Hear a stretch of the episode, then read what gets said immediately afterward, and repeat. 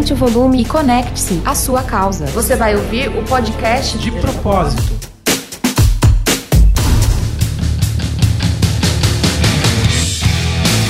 Olá, queridos ouvintes do podcast de propósito. Caso você ainda não me conheça, eu sou o Vitor Luz, comunicador social e colaborador aqui do portal. Sejam muito bem-vindos. Hoje nós falaremos de um assunto muito importante e pertinente para a nossa sociedade: a empregabilidade LGBT. Antes de começarmos o nosso papo, eu gostaria de convidar vocês para nos acompanharem diariamente pelo portal de propósito.com.br, lembrando sempre que é com o Demundo. E também gostaria de convidar vocês para acessarem nossas redes sociais. No Instagram é o arroba portal de propósito com o Demudo. No Facebook é facebook.com barra portal de propósito. E no YouTube também, buscando por De Propósito, você consegue encontrar a gente, os nossos vídeos, o vídeo manifesto e também os nossos conteúdos aqui do podcast.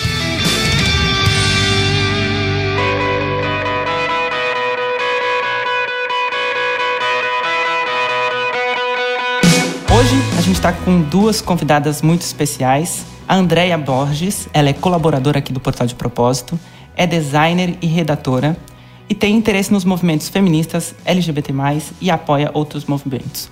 Seja muito bem-vinda, Andréia. Obrigada pelo convite, gente. Espero que seja proveitoso aí para todo mundo. Com certeza será. Também estamos aqui hoje com Mayra Reis, jornalista LGBT+, palestrante e autora do podcast Reversa Cast, que aborda temas principalmente voltados para a vida LGBT e diversidade. Seja bem-vinda, Mayra. Obrigada pelo convite, obrigada, Andréia, Vitor. Vamos nessa. Vamos nessa.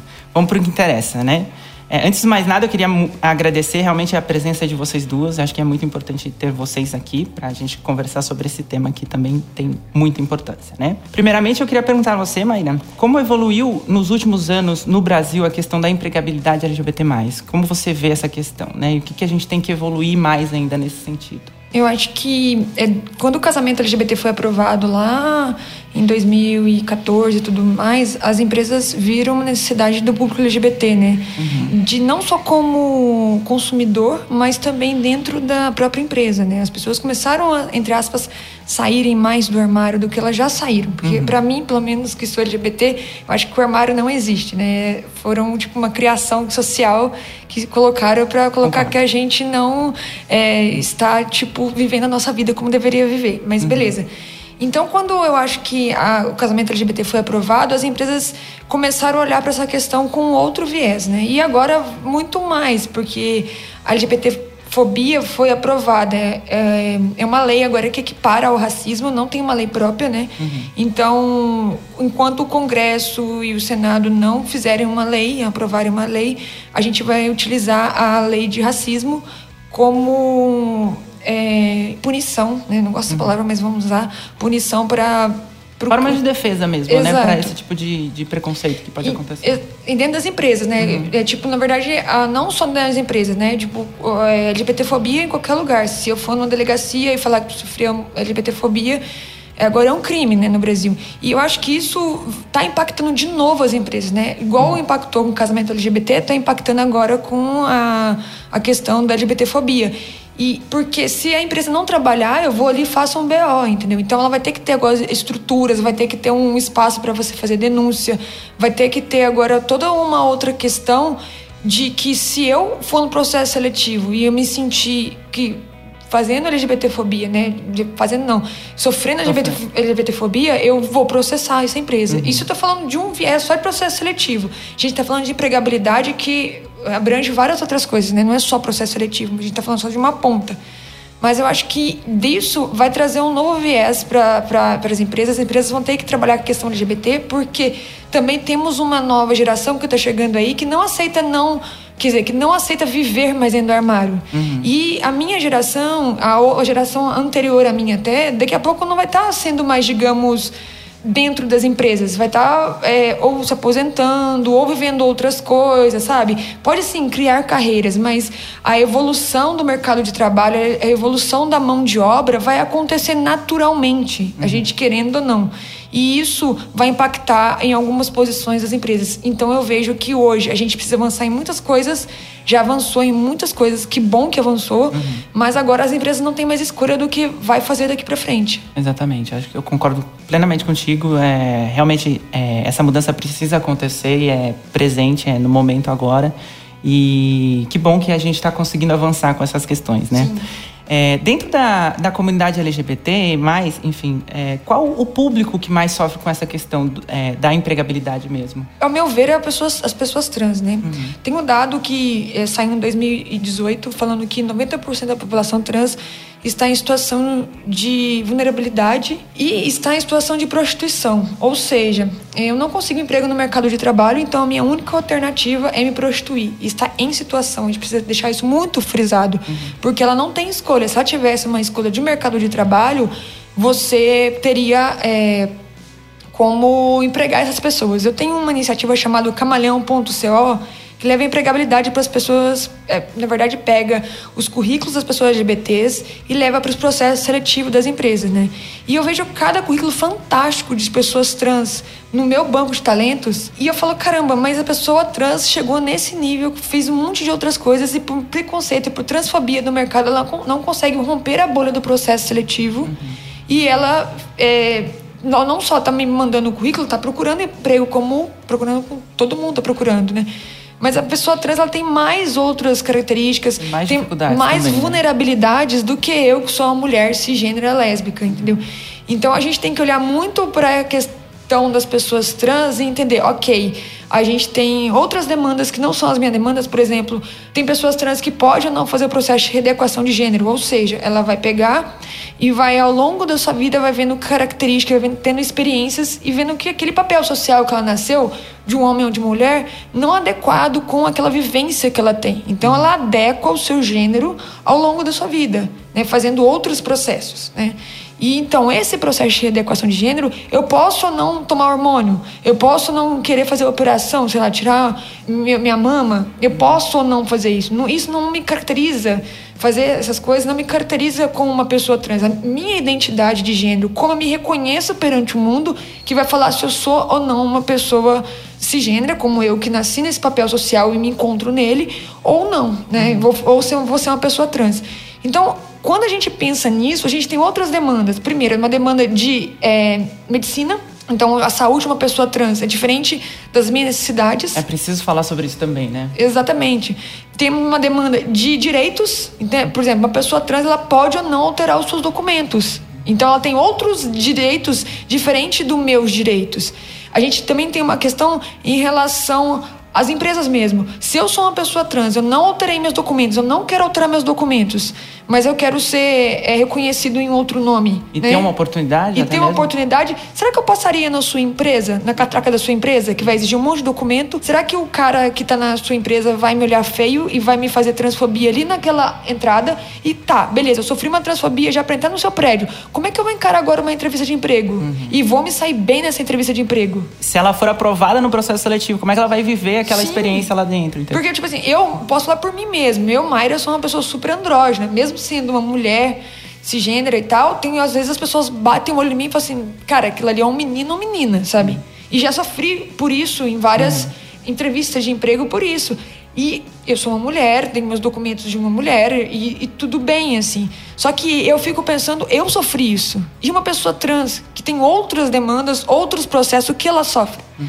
Então, quando a gente fala de vulnerabilidade de uma pessoa trans, não é que ela é mais sofrida do que eu sofrida. É que as demandas que existem para uma pessoa trans não estão ainda tampadas pela sociedade e precisam ser tampadas, porque não é justo eu, uma mulher cisgênera, ter todas as demandas, ter todos os direitos, e uma pessoa trans que todo mundo diz que é ser humano, entre uhum. aspas, né, que todos somos iguais, ser invisibilizada e ter outros direitos invisibilizadores que não fazem com que ela participe da sociedade como ela deveria participar, como eu participo, como você participa, como a André, Andréia uhum. participa, como todo mundo participa, por termos direitos iguais. A gente Exato. deveria pensar em direitos iguais. Uhum. Então, esse é o meu ponto de vista, assim. Não, é muito bom colocar isso.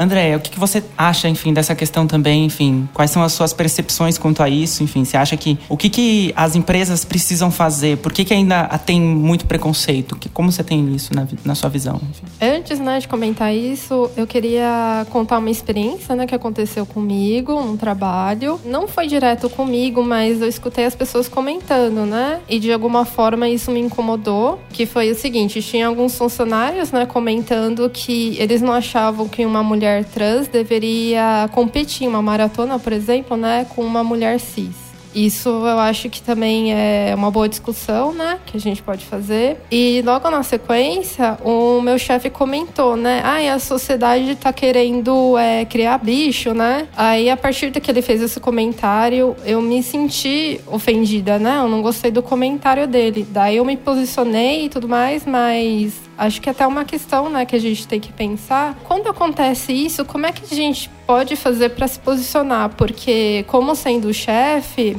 a gente fica com medo, né, de perder o emprego e tudo mais. Mas como a Mayra falou, agora LGBTfobia é crime, né? Então acho que as coisas podem melhorar. Mas quando são só comentários assim, né, eu acho que a gente fica com muita dúvida de como que a gente pode se posicionar, principalmente quando é o chefe, né? Então, é, eu queria até fazer uma pergunta para Mayra, né? Como que, que a gente pode se comportar quando acontece isso dentro da empresa, né? Sim, eu, eu tenho duas coisas que eu quero complementar. Primeiro, as pessoas acham assim que eu fiz um processo de readequação de gênero. Como eu disse, as pessoas podem ou não tomar hormônio, depende de cada caso específico. Uhum. Mas a maioria das vezes, em relação aos esportes, as pessoas que fazem processo de readequação de gênero tomam um hormônio, que é o caso da jogadora de vôlei Tiffany, né? Sim. Todo mundo acha que, tipo, ela é um homem, né, num, jogando com um monte de mulher que não toma hormônio. Mas não é isso, ao contrário, ela toma hormônio. E se você for ver, tipo, as estatísticas dela, é de uma mulher é, cisgênera também, sabe? Por quê? Porque os hormônios dela invisibilizam várias coisas, várias forças é, em relação a, digamos, agressividade. Eu não tenho a palavra certa agora na minha cabeça para isso, mas porque é super técnico, é super complexo. Uhum. No LinkedIn tem um texto de um que eu coloquei lá que é um professor de educação física, ele fez toda a análise, ele, ele colocou na minha conta, né, que minha conta é um pouquinho mais de alcance, uhum. ele fez toda a análise mostrando que é, em pontuação de vôlei, de jogos da Tiffany, ela realmente ela não tem o comportamento de um homem. Então não é um homem jogando, ela uhum. tem o uhum. comportamento de uma mulher trans uhum. que toma um hormônio e que acaba equiparando com a mulher cisgênera. Então esse é um ponto que a gente precisa discutir que quando as pessoas têm preconceito em relação aos atletas trans, não entende que tem uma outras demandas ali, tem outras coisas e está vendo só um estereótipo, uma transfobia que muitas vezes os, os, veículos de comunicação pregam, né? Ah, o homem que trans, se, se modificou como mulher, que agora é mulher e está jogando vôlei. Mas não, não, tipo, não é assim. Eu acho que que o que tem faltado e que falta bastante para as pessoas é justamente a informação, né? Acho que, acho que quanto mais a gente se informar e quanto mais as pessoas buscarem informação sobre o assunto, elas vão entender um pouco melhor como é que funciona, como é que são as coisas, como é que são essas questões e a partir daí elas vão conseguir entender um pouco melhor é, como é que é a vida de uma pessoa trans ou como é que é a vida de uma pessoa LGBT+. Enfim. Eu acho que a convivência é muito importante, porque você começa a ter representatividade daquelas pessoas, né? Concordo. E aí, voltando para a questão da, do, do chefe que a Andrea perguntou, eu acho que a gente tem que realmente se posicionar, não tem muita escolha, mas eu acho também um posicionamento com carinho nesse caso, né? Uhum. Então, Concordo. levar dados estatísticos, levar é, informação realmente de representatividade, de pessoas que estão na mídia, que estão fazendo isso, de quebrar estereótipos, né?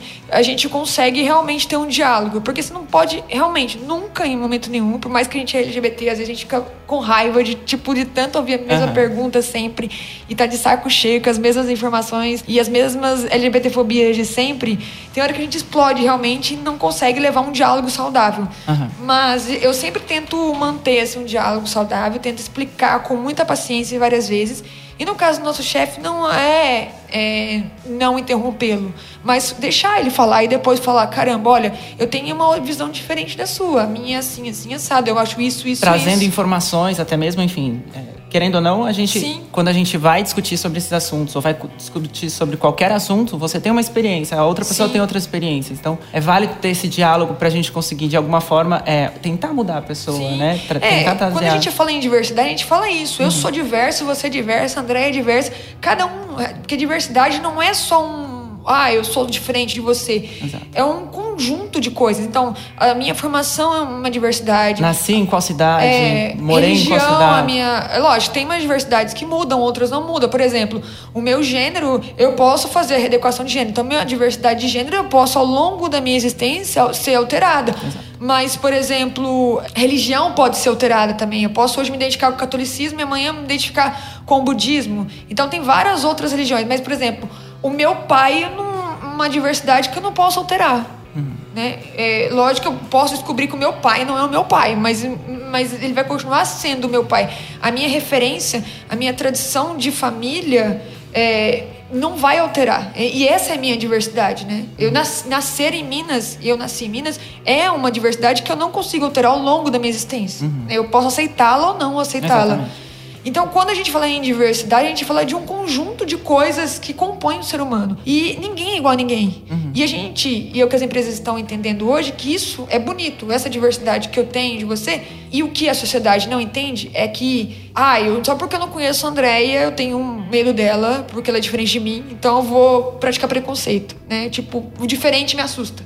E não é. A gente tem que entender que o diferente é bonito, é legal e eu aprendo com você. É exatamente a pergunta que eu ia te fazer, enfim. É, qual seria a importância das empresas olharem para essa questão da, da, da causa da diversidade, né? Acho Sim. que a, a diversidade é uma coisa tão importante para o meio, até para a criação mesmo, para o ambiente Sim. criativo, se tornar mais criativo, né? Eu tenho uma experiência, aprendi diversas coisas, você aprendeu outras coisas, E a gente pode, pode me ensinar, a gente vai trocar, a gente vai aprender. O desafio da empresa é colocar todas essas diversidades num patamar igual, tipo, nivelar todo mundo. Por quê?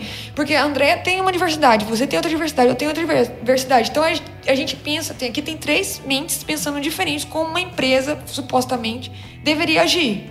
E a empresa precisa tomar uma só decisão, nivelar todo mundo para caminhar de um, um para um momento só, para um lado só. Então esse é o grande desafio de diversidade, né? Eu tenho, por exemplo, hoje eu colo- coloquei uma, uma, uma notícia no LinkedIn que uma empresa, acho que foi na Indonésia, um- não é Indonésia, Nova Zelândia, alguma coisa assim, não lembro ah, o país, mas lá do outro lado do mundo, é, demitiu um funcionário porque era um, um mês né, do orgulho LGBT e chamaram ele para participar do orgulho LGBT e ele falou que ele não concordava com isso e colocou um versículo da Bíblia que prega que homossexuais que praticam a homossexualidade deveriam morrer. Aí eu falo, beleza, essa é a diversidade dele, religiosa, a liberdade de expressão dele. Perfeito. Ele tem essa liberdade, mas ele tá incitando ódio contra uma comunidade. Ele não pode falar, eu sou contra, e usar outro versículo, ou usar versículo nenhum. Falar, cara, diante da minha religião, eu não concordo com isso, mas tudo bem eu não concordar, Aham. entendeu? Eu não tô querendo impor as minhas coisas. Acho que tá aí o a, a grande questão do respeito, né? Sim. Respeitar é diferente de, de não tolerar, né? Exato. Então, enfim, se você não tolera, tu- é, guarda pra você. Não preciso também né, receber esse tipo de E ódio. aí o debate justo tá, tá assim, ah, beleza, mas ele tem a liberdade religiosa dele. Ah, mas as pessoas LGBTs também têm a, li- a liberdade de orientação afetiva sexuais dela. E aí, como é que a gente fica nesse patamar? E é uma boa debate em relação à mesma coisa falando de diversidade. Como é que a gente nivela todas essas pessoas que um é contra o universo LGBT, um é a favor, pra caminhar tudo junto dentro da empresa? Entendeu? Então, isso é um exemplo. Agora, imagina tipo, uma empresa que é o tamanho da IBM, que tem 15 mil funcionários, não sei aonde, no Brasil, nos Estados Unidos, e precisa ter uma política de diversidade para todo mundo caminhar para o mesmo lado. É muitos desafios. É muito pepino que vai ter, Sim, sabe? Mas a empresa precisa tomar uma decisão. Ela precisa olhar pra essas questões, né? Sim. É, Mas- só uma coisa que eu queria complementar, né, sobre a religião, é que, por exemplo, o que eu gosto de budismo, né? Tudo que eu leio sobre budismo, que eu sigo pelo budismo, acho que as pessoas têm que ter a noção que isso serve pra você. Por exemplo, o que eu gosto de budismo, isso serve pra mim, mas eu não posso impor isso pra outra pessoa. Sim. Então, eu acho que se a gente fizesse isso e tal, as pessoas se tornariam mais tolerantes com o próximo. É, com certeza, eu também acho. Bom, vamos prosseguir aqui com o papo, tem mais algumas perguntas para fazer. Eu queria entender o que, que vocês acham, enfim, quanto que a LGBTfobia ela impacta na economia do, do país. Vocês acham que isso tem feito muita diferença? Enfim, é, é, somos um público que gasta bastante, né? Sim. Querendo ou não. Então a gente consome muito, como qualquer outra pessoa. Então, o que, que vocês acham? Qual que é o impacto que isso tem na economia? A gente tem dois dados aí que são bem opostos. O primeiro, a cada 19 horas no Brasil, uma pessoa LGBT é morta. Então a gente está num país que mais mata LGBTs do mundo. Isso é um dado da semana passada, porque teve a parada LGBT em São Paulo, em que foi a, a parada de. A gente está em 2019, né? Se alguém estiver ouvindo esse podcast mais para frente, mais para trás, a gente está falando de 2019, Exato. em que a parada LGBT lucrou 403 milhões de reais, ultrapassando a Fórmula 1 como o evento mais lucrativo, né? Ficando só atrás, claro, do carnaval, que, que é uma. Não tem comparação, que é uma festa muito grande. To é... Estão todos envolvidos, inclusive os LGBTs. Sim, então... então. E assim, é um. E, e falar em parada LGBT é uma festa bem nichada, né? Sim. E pra, que todo mundo fala que é um carnaval, e é um carnaval, né? Porque, eu, já aproveitando para debater sobre isso, rapidinho, o brasileiro, ele, todas as festas do Brasil, ele tem a característica de carnaval. Se você for para um rodeio, tem uma característica de carnaval. Sim. Se você for para uma balada sertaneja, que é mais ou menos né, rodeio, mas tem uma característica de carnaval. Se for para uma rave, tem uma característica de carnaval. Então tem essa característica de carnaval porque é do próprio Brasil, né? É a, é a cultura do brasileiro, Sim, da festa do Brasil, exatamente. né? Se você for pra parada LGBT, que eu já fui de Nova York, é uma outro tipo de parada. Que a cultura é totalmente diferente. Então, a cultura é diferente. Tem, é, é, organizado com uma militância, tem uns carros, tem que ficar parado, que é um chatinho até. Hum. Você ficar olhando e tal. Então, assim, o fervo também é luta, sabe? Ter a parada ali num, com 3 milhões de pessoas, o mundo inteiro olhando para aquela parada, você sabendo que você pode, pela primeira vez no ano, beijar quem você quiser ali no meio da parada, sem ninguém te recriminar, e todo mundo colocar seus cartazes, sair na rua Cara, é incrível isso. Não é pra gente, ah, mas a parada é uma putaria. Cara, mas o carnaval é uma putaria. Ah. O, o, sertanejo também é uma putaria. Uhum. A rave é uma putaria. Por que, que só a parada LGBT, uhum. o preconceito, o viés, é com a parada LGBT que é uma putaria? A gente é um, um, ser humano calorento, né? Uhum. Então, assim, tem grande massa, tem putaria. Tem grande massa, tem pepino. Tem grande massa, vai ter pessoas que vão ultrapassar os limites. Com certeza. Porque o brasileiro é desse jeito, uhum. entendeu? Como ultrapassam os limites no, no carnaval também? Exatamente. Em outras festas? Enfim. Em todos os lugares, assim. Se for uma, uma, até numa balada LGBT ou não, você vai ter gente que vai ultrapassar os limites. Sim. Então, não culpe uma comunidade inteira por pessoas que ultrapassam os limites. E não culpe a comunidade LGBT pelo aquilo que você vê na mídia. Porque a mídia cria uma, uma imagem estereotipada da parada LGBT. Então você vai pegar a drag mais afeminada e tudo bem ela ser afeminada. Não, okay. eu, eu, acho ótimo que, é, que, que às vezes até a, a mídia mostra um pouco isso. Até saindo um pouco em defesa. Mas Sim. não, não é, achando que... que... você tá falando tá errado. Não, eu sei, mas eu tô falando que tem a mídia que ela, ela sempre vai. Que a mídia quer clique, a mídia quer audiência. Sim. Então ela sempre vai fazer vai o buscar over, o, é, exato, vai buscar o extremo. Sim, e ter uma drag afeminada, que o carinha que mora no interior do Nordeste, o tiozinho, vai poder ver uma drag afeminada e o que é, é incrível. Uhum. Não, Só que, tipo assim, você sabia que você for uma parada LGBT meio-dia, uma hora da tarde, você vai ver um monte de casal hétero, cisgênero, com um filho correndo pra cima e pra baixo, Exatamente. um monte de velhinho andando pra cima e pra baixo. Então, assim, você vê uma outra parada LGBT ali. Uhum. Agora, porque a mídia pegou aquela parada, então a putaria a partir daquilo. As pessoas precisam de informação, precisa de convivência, precisa de representatividade, precisa ver que o mundinho não é aquilo que você tem de acesso de informação. Legal ter essa informação, mas não se restringe, restringe só a ela, sabe? Uhum. Abra o A internet está aí para isso, né, gente? A internet é um, um, enfim, trouxe essa possibilidade da gente ter diversos tipos de informação. Sim. Então a gente tem que usar isso a nosso favor. Vamos aprender, vamos olhar os casos e olhar as questões para a gente ser, ser mais receptivo quanto às outras às, às diferenças, né? Sim, então... e é isso que a gente quer fazer. Se você pensar também que a diversidade está no nosso dia a dia, sair do nosso ciclo de amizade, ir para outro ciclo, ver outras visões, é incrível. E eu posso fazer isso sem gastar um tostão indo em outros lugares, Sim. indo no interior, no, no, na capital, não importa onde você estiver. Eu lembro que quando eu tinha 18 anos, uma coisa que eu me propus, eu ganhei de uma amiga um, um, livro das religiões e eu passei um ano da minha vida, com 18, com 19 anos, tentando ir no máximo de cultos e, e religiões na minha cidade, assim, sabe? Pra eu tentar ter referências diferentes, assim. Então, eu fui no espiritismo, fui no budismo, fui no metodista, fui no catolicismo, fui até nos fundamentalistas que eu não gosto, eu fui, uhum. sabe? Pra eu compreender. E assim, então você, se você se predispõe à diversidade, você se abre para a diversidade, maravilha. Uhum. É isso. É esse o caminho, Sim. também acho. Não tem a ver muito o que você estava falando, mas ainda de parada LGBT. Que eu ia falar sobre as marcas, né? É, não sei se vocês acompanham, né, no Instagram, no Facebook, que as marcas eles, eles trocam bastante o avatar, né? Quando tá Sim. tá chegando, eles põem o arco-íris. E eu acho importante a gente ficar atento, porque tem algumas marcas que eles fazem isso, mas só para ganhar dinheiro, Sim. né? E eles não apoiam a causa durante o ano inteiro. Sim. Né? E, e, assim, né? Eu acho que a gente tem que prestar atenção com marcas realmente que estão apoiando, né? Que tem marcas que fazem ações que são legais. Que tem que é iniciativas voltadas para isso, né? Pra que causa. é o, o, ano inteiro que eles fazem. Tem outras que só ganham pick money. Eu só acho que a gente. É, mas eu, eu acho que a comunidade está bem é, ligada a essas questões, uhum, né? Enfim, está bem atenta. Inclusive até com os artistas que participam na parada sim. também. Enfim, a gente está muito ligado e olhando muito para essas questões. Eu, eu sou mais eu sou a treta da, no LinkedIn, eu sou a treteira das marcas, né? Que eu sempre uhum. tô co cobrando posicionamento e cobrando fidelidade no discurso. Eu acho muito importante ter marcas. Um, eu tinha um debate até meio tenso no Facebook com um carinha que virou e falou assim: ah, porque a Parada LGBT virou um festival de marcas. Cara, eu fui em 2013 pra Parada LGBT nos Estados Unidos, em Nova York.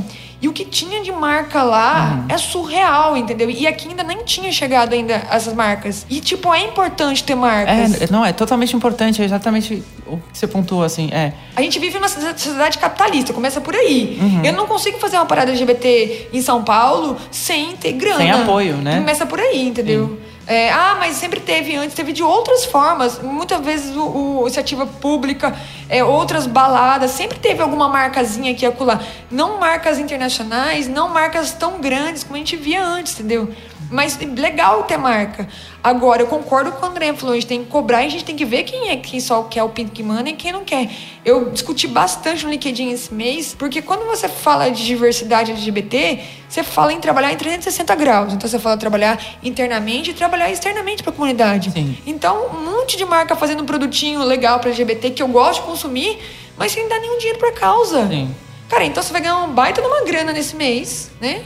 Você vai ficar ok mas não pode tirar 10% para você dar para o seu negócio? Uma, é, para fazer uma doação, exatamente. Duas coisas muito legais que aconteceram, que eu fiz e que eu participei. Primeiro, a Yellow entrava assim no seu aplicativo, no, no, parada LGBT, e falou assim: doe para Casa 1, né? Que é uma, uhum. uma ONG aqui em São Paulo que ajuda as pessoas em situação de, rua, de que foram expulsas de suas casas, né? Sim. E aí você doava, aí ela duplicava. Então, por exemplo, você doava 10, 15, 20 reais, aí ela, ela duplicava, duplicava, o valor para casa Incrível. um. E a Amazon fez uma coisa maravilhosa que você comprava qualquer produto também lá deles, 10% do valor desse da sua compra ia para casa um. Uhum. E tipo, não custa nada disso você ter feito, entendeu? Exato. Porque no final, todas essas empresas gigantes vai tirar essa grana de onde? De imposto. Aí é, vai fazer toda a diferença para essas casas, para essas ONGs, para essas é, organizações que precisam Sim, desse apoio. Né? Exatamente. Então, assim, não custa você tirar um pouquinho do seu lucro para uma vez no ano, você dá uma baita de uma grana que vai manter uma instituição para o resto do ano, entendeu? Uhum. Que vai ajudar um monte de gente. Então, faz produto LGBT? Faz, mas assim, chega perto da comunidade, entende as suas demandas.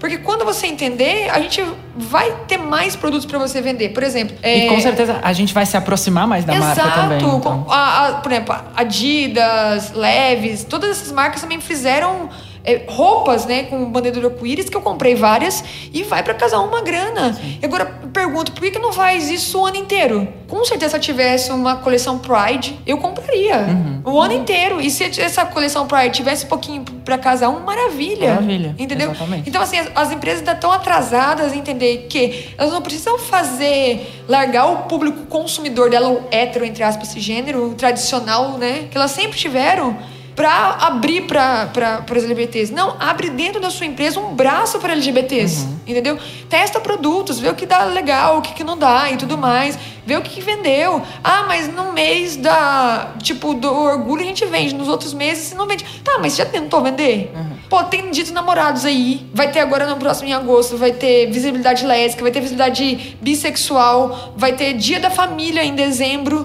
vai ter um monte de outras datas que você vai poder usar a causa LGBT para você vender um produto específico. Porque você pensa num público hétero cisgênero o ano todo, o dia dos pais, dia das mães, né? Agora, tipo, o, LGBT não tem, não tem família? O LGBT não, não, não é pai, não é mãe? É, eu acho que você deu uma bela dica aí pras marcas.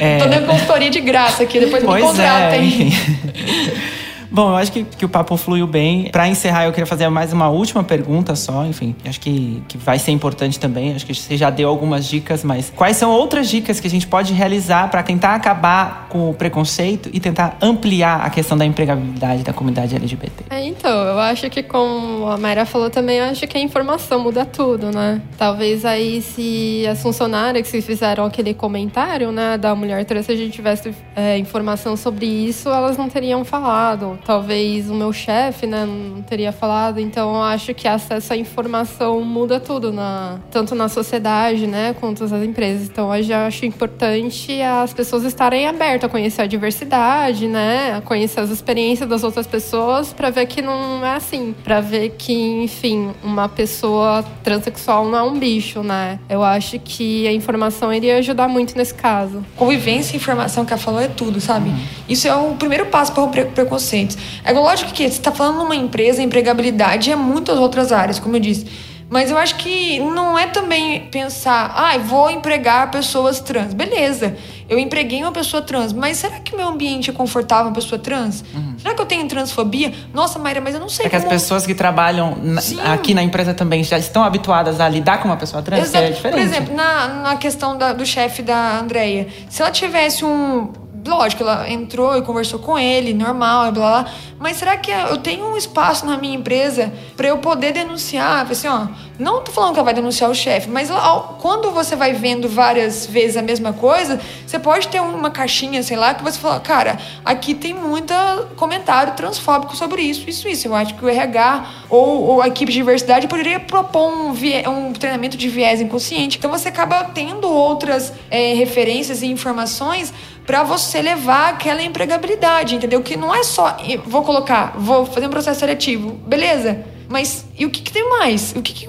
aquela pessoa no dia a dia vai ser recebida, vai trabalhar, vai desenvolver? Porque eu posso ter uma pessoa LGBT, uma pessoa trans ali dentro se eu não tiver um ambiente propício para ela, ela não vai parar na sua empresa. Uhum. E, ela não e, vai se sentir parte da, da sim, empresa também, e né? E eu, como pessoa trans, por que, que eu vou ficar na sua empresa se eu sou invisibilizada aqui, se eu sofro transfobia, sendo que hoje tem um monte de outras empresas, até o seu concorrente, que me aceita e que tem um ambiente ok para mim? Então por que, que eu vou ficar num lugar que não me aceita, sendo que eu posso ter a oportunidade de ir pro concorrente que me aceita, que me respeita? Uhum. Então, além disso, as marcas não têm mais tempo, né, para porque é um agora é uma lei, mas agora é uma questão também de mercado. Eu posso escolher, eu posso escolher onde que eu sou representada. Eu não preciso ir para uma empresa e ficar é, alterando o nome da minha namorada. Eu posso falar, olha, eu namoro sim, porque a Andrea fala, eu vou namorar com meu namorado. Ontem foi churrasco no final de semana e foi maravilhoso. E eu falei assim, nossa, então, eu não fui. Eu fui sair com minha namorada, a cineasta, ela colocou um filme novo. Eu fui lá ver o filme pra estreia dela.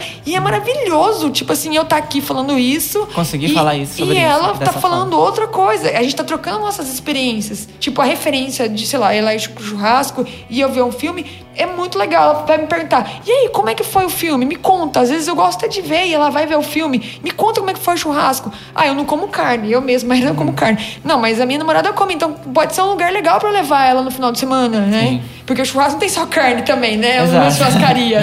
Então. É a gente tem essa troca, sabe? Quando você entende que diversidade é muito mais do que, tipo, colocar uma bandeirinha do arco-íris, mas e pensar 360 graus em todos os seus processos, se eles estão inclusivos, estão respeitando as pessoas, o jogo muda. E se não estão, o meu concorrente vai fazer isso e eu vou para lá. Eu acho que a dica é justamente fazer isso que a Andrea tinha comentado antes, entendeu? É levar pessoas para falar sobre o Sim. assunto, é, reunir é, ou montar um comitê de diversidade para falar Sim. sobre esses assuntos e, e, e levar é, pessoas para discutir esses assuntos dentro da empresa e como é, ou até mesmo até chamar as pessoas que estão se sentindo é, ofendidas de alguma forma para debater, ó, ah, por que que você está se sentindo assim ou o que pode ser feito? Claro, tudo da melhor forma possível, né? Enfim, para conseguir de alguma forma resolver essa questão, né? Sim. Eu ia falar sobre essa questão do desconforto que você falou do ambiente de trabalho, né? Sim. Eu acho que até com coisas simples, né, que você estava falando de comentar do namorado da namorada. Às vezes você não é hétero e você não tá num ambiente muito amigável, né? Você vai ficar meio com pé atrás de comentar. Tipo, eu... Principalmente machismo também, né? É, machismo também. Você vai ficar com um pé atrás de comentar. E eu saio com a minha namorada e tal. Que às vezes você quer comentar, Sim. né? Você tá ali no, com seus colegas de trabalho e você não simplesmente não consegue. É uma coisa tão simples que não deveria existir, Sim. né? Esse desconforto. É, por que, que você pode comentar do seu namorado e eu não posso comentar da minha? Exatamente. Por que, que você tem que privilegiar um lado? É. Por que, que não posso, a gente pode trocar? Eu tô falando, tipo, cara, é nossa diversidade, né? Essa troca é muito bonita nas empresas. Eu concordo. É, e, e, outra, é, é você conseguir falar da sua vida, né? Sim. Isso é muito. É uma parte bom. muito importante sua. Quando você pensa que você ser profissional, trazer a sua vida, suas referências da sua vida pessoal para dentro de uma empresa é muito importante, porque uhum. é a partir disso que você vai criar e vai dar o seu sangue. Então, tem uma, uma coisa, um case muito legal da PayPal que ela fez em relação a justamente isso. Ela fez uma parceria com a Shell, que assim, as mulheres iam no abastecer o carro nos postos da Shell e elas iam descer do carro e tal, e aí, na hora que elas iam pagar, ela, tipo, os homens ficavam subindo pra elas, falando, oh, suas gostosas, blá blá blá. Aí o que, que a PayPal chegou pra elas e falou? Na verdade, uma mulher é, que trabalha na Shell começou a monitorar isso e ela sofria isso. Virou e falou assim: cara, a gente precisa mudar esse sistema. E ela conectou com a PayPal. Então, o que, que eu faço? Eu já pago na PayPal quanto eu quero é, abastecer no meu carro. Aí só chego lá no, na, na Shell e falo, olha, é 100 reais. Então você coloca 100 reais aqui que já tá pago, né? A, mulher não precisa descer do carro. A mulher não precisa descer do carro. Às vezes, é, tipo, o cara só coloca lá e tchau. Então, assim... Ah por que, que aconteceu isso? Porque nenhum homem vai descer do carro e vai sofrer é, machismo, mas uma mulher, pelas experiências da vida dela no cotidiano, conseguiu levar para dentro da Shell aquele viés muito ruim, claro que ela sofre o dia inteiro, conectar com uma outra marca e as duas fazerem um produto específico para romper aquele preconceito. E que faz toda a diferença na vida da mulher, aqui, né? Sim, exatamente. Eu tenho um cliente que é a United Health Group, né, que é um plano de saúde que é muito no Brasil conhecido como a Mil, eles compraram a Mil e eles estão desenvolvendo também todo um projeto assim para as pessoas trans, porque tipo eu sou trans, eu, eu coloco, eu, eu sou trans, eu contrato um plano de saúde, beleza? Só que eu chego lá, eu não tenho o, o, o, meu respaldo daquilo que eu contratei. O que eu contratei não, não me oferece enquanto uma pessoa trans. Uhum. Então, como é que eu, por exemplo, eu quero ir num endro, ende, endo, endocrinologista. Endocrinologista, oh, palavrinha. que é uma pessoa trans que tomando hormônio precisa ir. Sim. Eu não preciso, entendeu? Mas aí, tipo, não sei se cobra ou não, lógico, deve cobrir, porque se é um médico normal, mas tô dando um exemplo, vamos supor que não cobre. E aí não, não tá cobrindo, mas peraí, é, é a minha, eu tô pagando o plano de saúde que não me cobre, não tem sentido. Não cobre as minhas necessidades, Exatamente. não faz sentido. Exatamente, assim, não, não, quer dizer que eu vou deixar de vender para você que é hétero, cisgênero, que tem três filhos, uhum. que a mulher tá grávida do quarto e tudo mais, não. Você só vai estar tá olhando para todos, olhando Exatamente, olhando para as especificações de cada cada grupo, entendeu? Uhum. A pessoa trans tem um, uma necessidade específica de saúde que é diferente de uma família com quatro filhos. E tudo bem. A empresa tem que saber trabalhar essa diversidade. Uhum. Então, fazer diversidade não é como o André falou, ah, vou colocar um login ali. Não, é impacto no negócio, é pensar no seu negócio, conectando com a sociedade. E a diferença é que esse, essa mudança no seu negócio está fazendo na vida das Sim, pessoas. Sim, né? e vai gerar lucraço para você, entendeu? É o, o ponto principal para marca. Sim, né? exatamente. Tipo assim, eu não vou, eu não, não, não vou fazer porque eu falo muito, uma frase que é minha, que é diversidade não é caridade. Uhum. Se você está fazendo caridade, você não está fazendo diversidade. Uhum. Diversidade tem que estar tá compilada no seu negócio. É isso que, tipo, gera lucro, gera receita, impacta o negócio, traz novos é, consumidores. E, mas assim. E o mais importante, faz a diferença na vida da pessoa. Sim, mas eu não posso olhar só para o meu mercado. Minha diversidade está dentro da minha empresa. Igual eu falei, tipo, aquela mulher tá ali dentro daquela empresa, trabalhando ali. Então, ela trouxe uma ideia de produto, beleza. Mas e no dia a dia? Será que ela está sendo aceita? Será que ela sofre machismo? Eu tenho que olhar 360 graus. Porque se ela, se ela estiver sofrendo machismo, ela não vai ter essa visão, esse viés do dia a dia para me gerar inovação, me gerar receita, me gerar criatividade, me gerar produto. Então, quando você entende que diversidade é muito mais que essa palavrinha, ah, diversidade é o certo a se fazer, cara, tem tanta coisa certa para a empresa fazer e ela não faz. Uhum. E diversidade não é o certo, é porque é negócio.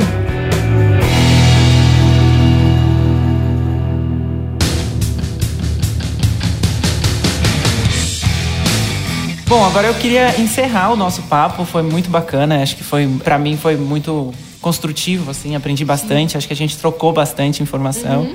É, eu acho que também para os nossos ouvintes. Eu queria só, enfim, dizer que qualquer um pode estar aqui na mesa que a gente está aqui hoje. Então, é, se você está aí ouvindo a gente e tiver uma ideia de algum episódio de podcast quiser gravar, manda pra gente através do site na abinha contatos. Lá tem a gente tem um formulário para ser preenchido.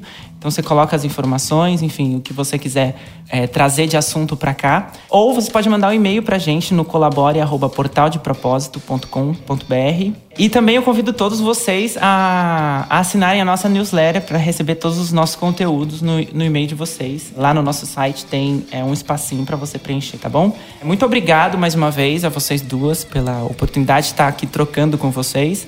E valeu, gente. Obrigada. É, obrigada pela oportunidade. Obrigada, Andréia. Obrigada, pessoal do Portal de Propósito. E eu só queria deixar o camaleão.co, que é a minha iniciativa de empregabilidade LGBT, é hoje é for free. Então, tanto a empresa pode enviar as vagas como as pessoas LGBTs. Aproveite que não vai ser por muito tempo. Então, a, enquanto isso, a gente está já com um banco de mil pessoas LGBTs. Então, pode mandar que a gente faz o match lá e me envia um currículo lindão para vocês. Show. E também falar do seu podcast, né? Do Reversa Cast, ah, mais uma vez, para o pessoal escutar lá. O Reversa Cast tá no SoundCloud. Então pode ir lá ouvir e eu, eu dou dicas né, de diversidade LGBT e também entrevisto as pessoas de, de outras diversidades que trabalham com outras causas, então tá bem legal assim. Bacana. Valeu, Andréia, também. Enfim, muito obrigada aí pela participação, colaborando com a gente mais uma vez.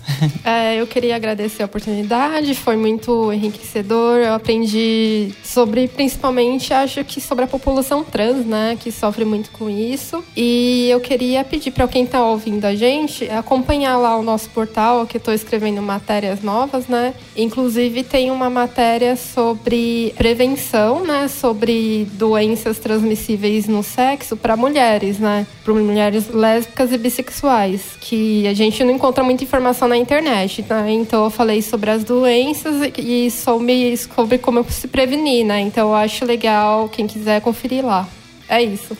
Bacana. Eu acho que a Andrea até deu uma dica. Eu acho que a gente pode fazer um próximo episódio para falar especificamente sobre trans. Oh, eu posso falar em relação a, também a esse podcast sobre saúde. Tem uma médica que está fazendo uma pesquisa sobre isso. Legal. Vocês podiam trazer ela para cá para falar. Com certeza, vamos com, trazer. Ué, ela, vamos... Eu, te, indico, depois eu mando para vocês. Com certeza. E aí eu acho que é super incrível, tipo, porque ela, ela trabalha também com mulheres lésbicas e bissexuais e tá fazendo essa pesquisa, uhum. acho que não, não, sei se é mestrado dela, alguma coisa, não sei direito. E ela tá levantando esses dados. Eu acho que é legal trazer esses dados dela e discutir a partir disso. Que a Andréia também fez essa reportagem, seria bacana. Com certeza, é. Andréia, tem aí uma, uma. Olha, eu já enfiando trabalho não, em vocês. Por favor.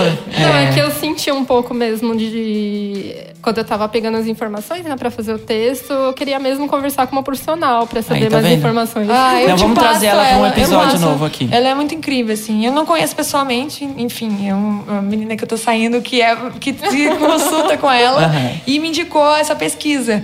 E aí eu achei incrível, assim, eu compartilhei e tal, e aí eu acho que tem tudo a ver, assim. Não, com certeza. Vamos tentar trazer, certo? Certo. Ainda sobre o podcast, pessoal, eu queria deixar um convite para vocês indicarem o nosso podcast para outras pessoas, né? Para seus amigos, para seus familiares, enfim. A gente está trazendo conteúdos é, relevantes aí para discussão e para reflexão na sociedade, então acho que é válido. É, nós estamos disponíveis é, no Spotify, na Deezer, no SoundCloud e em todas as plataformas aí digitais, tá bom? Muito obrigado, viu, gente, mais uma vez. Isso. Até o próximo episódio.